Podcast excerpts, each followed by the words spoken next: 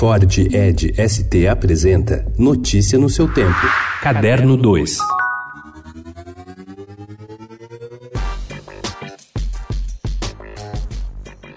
Nada surpreende quando se descortina a múltipla face artística de Mário de Andrade. Prosador, crítico, pesquisador. Mário foi também um importante poeta e um missivista de mão cheia. Curiosamente, faltava um livro que reunisse todas essas histórias. Foi o que motivou o escritor e jornalista Jason Tércio a iniciar uma imensa pesquisa que resultou no livro Em Busca da Alma Brasileira, biografia de Mário de Andrade, lançado agora pela editora Sextante em seu selo Estação Brasil.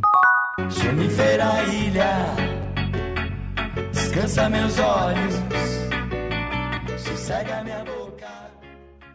Mais de 20 anos separam o novo show dos Titãs, o Titãs Trio Acústico, de seu emblemático disco acústico MTV, lançado em 1997 e que vendeu mais de 2 milhões de cópias. O show comemorativo atende a um pedido dos fãs da banda. Na estrada com o Tour Titãs Trio Acústico, Branco Melo, Sérgio Brito e Tony Belotto se apresentam nesta sexta no Credicar Hall em São Paulo. O Prêmio Oceanos anunciou ontem os 54 semifinalistas da sua edição de 2019. Na lista há 34 escritores brasileiros, 18 portugueses e 2 angolanos. Concorrem obras publicadas originalmente em português em qualquer país, de qualquer gênero literário, entre janeiro e dezembro do ano passado. Do Brasil foram selecionados, entre outros, Carne Crua, de Rubem Fonseca, De Espaços Abandonados, de Luísa Geisler e Entre as Mãos, romance de estreia de de Juliana Leite, vencedor no ano passado dos prêmios Sesc de Literatura e a PCA. O Oceanos é realizado em parceria com Itaú Cultural e paga 120 mil, 80 mil e 50 mil reais aos três primeiros colocados. Em novembro, eles revelam os dez finalistas.